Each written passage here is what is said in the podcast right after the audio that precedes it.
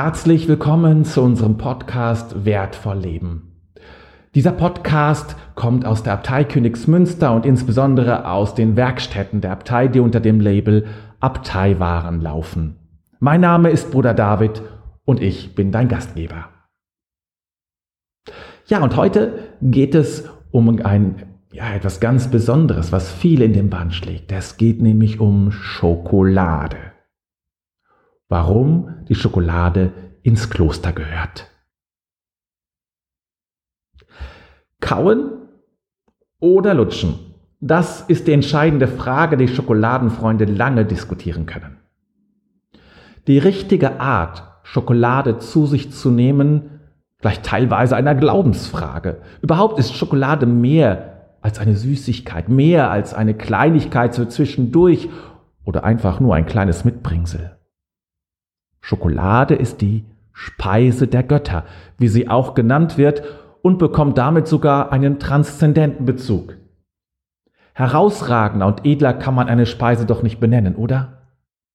Die große Fangemeinde und die Liebhaber der braun-schwarzen Tafeln lieben den zarten Schmelz auf der Zunge, das langsame Zergehen des kleinen Riegels, den man zuvor von der Tafel abbrach.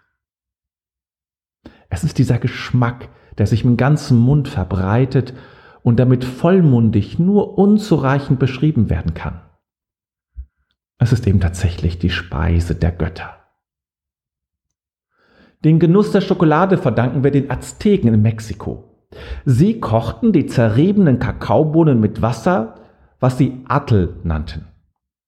Dann würzten sie es mit Pfeffer, Mais und Vanille und nannten das wiederum Chokok oder Chokok. Ich weiß jetzt gar nicht genau, wie es ausgesprochen wird. Und wenn man beide Worte zu einem Wort zusammenfügt, dann erhält man das Wort Chokokatl, was unserem Wort Schokolade schon sehr nahe kommt und sich tatsächlich auch davon ableitet. Die Eroberer brachten dieses Getränk, es waren noch keine Tafeln wie heute, dann mit nach Europa, wo es vor allem von Adligen und dem wohlhabenden Bürgertum geschätzt wurde, das Volk konnte sich Schokolade ohnehin nicht leisten. Es war einfach viel zu teuer. Verfeinert mit Honig und Zucker fand es rasch viele Freunde in Europa und die Einfuhr stieg stark an. Erst im 19. Jahrhundert begann man, die Produktpalette auszuweiten und, und, es, und, und es entstanden die ersten Tafeln, wie wir sie heute kennen. Erste große Firmen wurden gegründet, deren Geschäftsmodell sich auf die Herstellung und Verbreitung von Schokolade konzentrierte. Darunter für Schokoladenfreunde so klangvolle Namen wie Suchat, Stollwerk, Sprüngli, Sprengel, Sarotti und Lind. So wurde Schokolade relativ schnell zu einem Massenartikel, den sich viele Menschen leisten konnten. Zugleich aber gab es die großen und kleinen Täfelchen, die Pralinen, Osterhäschen, Nikoläuse und Weihnachtsmänner und Brotaufstriche, immer auch als handwerklich hergestelltes und herausragendes Produkt. Und genauso machen wir es in unserer Patisserie, in unserer Konditorei. Ja, und passt nun Schokolade und Kloster zusammen? Ja, es gibt kaum ein anderes Genussmittel, vielleicht neben dem Bier, was sich so gut in das klösterliche Leben einpasst. Warum? Schokolade bricht nach alter Tradition nicht das Fasten.